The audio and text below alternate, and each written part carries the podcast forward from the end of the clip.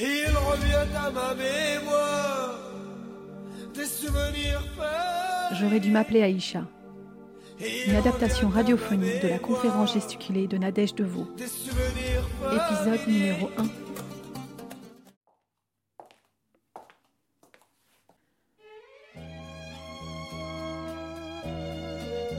Vous m'entendez bien? Parfait. Commençons alors. Vous savez, votre invitation me ravit, mais je n'ai pas l'habitude de me dévoiler ainsi. Je suis très timide. Par où commencer? Je suis une grande amoureuse du cinéma français et de la culture en général. Je crois que l'exception culturelle française nous a permis de rayonner à travers le monde. Oui, oui, je suis très fière d'être française. Le monde entier envie nos écrivains, nos artistes, nos lumières. Être française, comment dire? C'est l'élégance, le savoir-faire, le savoir-être et puis un petit je ne sais quoi. Quand on y pense, c'est assez simple. C'est un mélange de Catherine Deneuve, Brigitte Bardot et Coco Chanel. Vous savez, j'aime beaucoup les personnes originales, extravagantes. Je le suis un peu moi-même. Mais je vous vois rougir. Ne soyez pas impressionnés. Je suis comme vous, exactement comme vous. Je suis la femme française, la parisienne, élégante, raffinée, cultivée, sensuelle. En somme, l'exception culturelle. Voici ce qu'était pour moi la représentation de la femme parfaite. Mes modèles, c'étaient des Deneuve, des Huppert, des Ardents. Sauf que moi, j'ai grandi à Vaux-en-Velin. Vaux, comme on l'appelait, est une cité dortoir, une sorte de banlieue rouge de l'Est lyonnais, qui a fait la une des journaux au début des années 90 pour ses révoltes urbaines. Pardon, j'ai dit un gros mot. Je voulais dire émeute, bien entendu.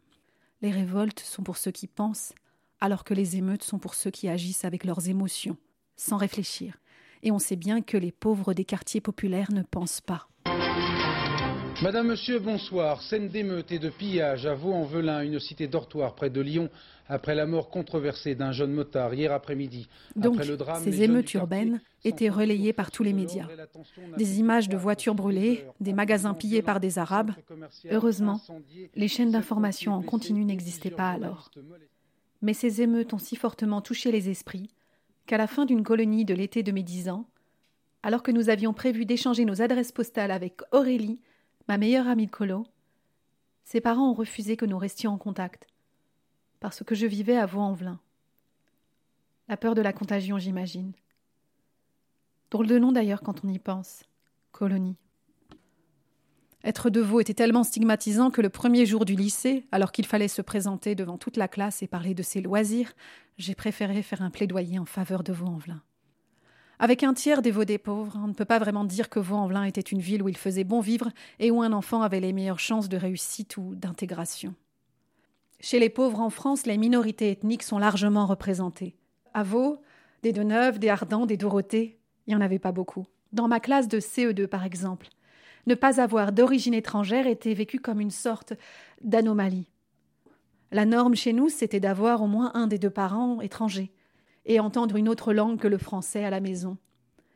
À Vaux, donc, dans le quartier de la Taze, dans les années 80, on entendait du portugais, de l'algérien, de l'espagnol, du turc, de l'italien ou encore du marocain.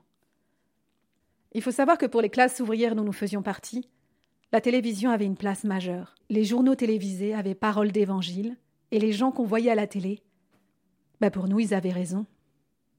Forcément, puisqu'ils étaient du bon côté, de l'autre côté. Évidemment, ces gens ne ressemblaient pas à ceux que je voyais au quotidien. La télé était à l'image de nos jouets.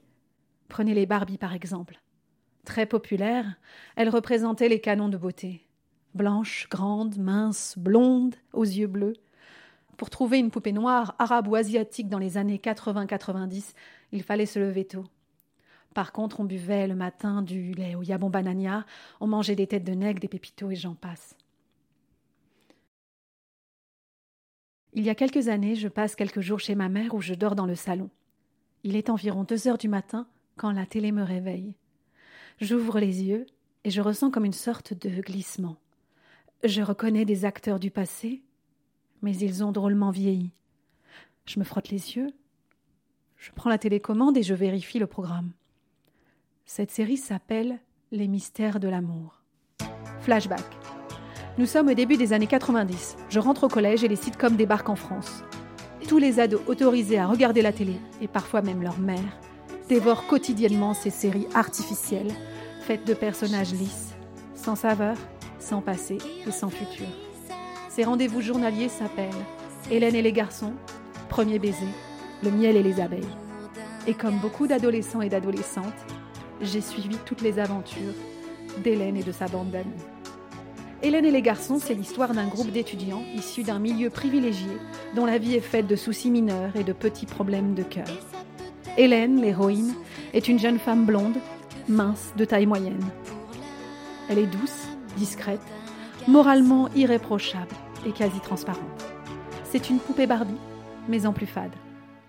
Quand on sait que certains épisodes sont suivis par 90% des jeunes femmes jusqu'à 24 ans, il ne faut pas se demander longtemps pourquoi les clichés sur les femmes ont la vie dure. Un autre détail, s'il en est un, toutes les actrices et les acteurs sont blancs. Le plus métissé, c'est José, le guitariste d'origine portugaise. Et même quand la série se déroule aux Antilles des années plus tard, les personnages principaux sont toujours blancs.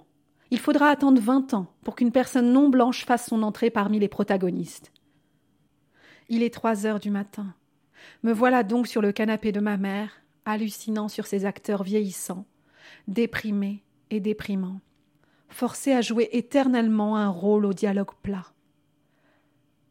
Cette série rassemble à l'époque jusqu'à 52% de part d'audience. Voilà ce qu'on offrait aux jeunes filles, aux jeunes hommes de France comme modèle, comme possibilité d'identification. À ce moment précis, je ne le comprends pas encore, mais de les revoir me met hors de moi. J'essaie alors de faire un travail de mémoire, et je réalise qu'en fait, c'est à l'image de tout ce qui était proposé dans ces années-là. La diversité sociale et ethnique était invisibilisée. Elle ne faisait pas partie du paysage télévisuel ou du cinéma français, et tout le monde semblait trouver ça normal. James Baldwin, écrivain noir américain, explique que petit, il pensait être blanc, puisque le monde qui l'entourait, les représentations dominantes qu'il voyait étaient blanches. Enfant, il regardait les westerns de Gary Cooper en s'identifiant au héros blanc. C'est en comprenant qu'il n'était pas blanc mais noir qu'il comprit que l'Indien du western, c'était lui. En pleine lutte des droits civiques aux États-Unis, une étude américaine est réalisée en 1939 par un couple de psychologues, les Clark. On présente à des enfants noirs des poupées noires et blanches tout à fait identiques, si ce n'est la couleur de la peau et des cheveux. Et on leur pose plusieurs questions. Avec quelle poupée aimerais-tu jouer? Dans la majorité des cas, les enfants noirs répondent la poupée blanche. Quelle est la poupée la plus jolie?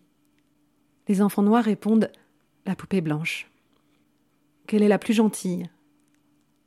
Les enfants noirs répondent La poupée blanche. À quelle poupée ressembles-tu? Et les enfants noirs répondent La poupée noire. À une large majorité, les enfants noirs disent préférer la poupée blanche, tout en s'identifiant clairement à celle qui leur ressemble. Ces enfants souffrent pour la plupart d'un sentiment d'infériorité, lié au manque de représentation positive. Cela s'appelle le racisme intériorisé, et révèle les dommages du racisme systémique, où une partie de la population est mise à l'écart, stigmatisée. Dès l'enfance, les jouets, les personnages de BD, de films, sont des outils de représentation de soi et d'intériorisation d'un modèle positif. Dans cette étude, le modèle positif est la poupée blanche, donc la personne blanche. Mais pourquoi ça m'importe tant? Après tout, si je me regarde, je suis blanche? Ça ne devrait pas être si compliqué de m'identifier au blanc. En fait, c'est pas si simple. Tout part de mon prénom, Nadège. J'aurais dû m'appeler Aïcha. Une adaptation radiophonique de la conférence gesticulée de Nadège de Des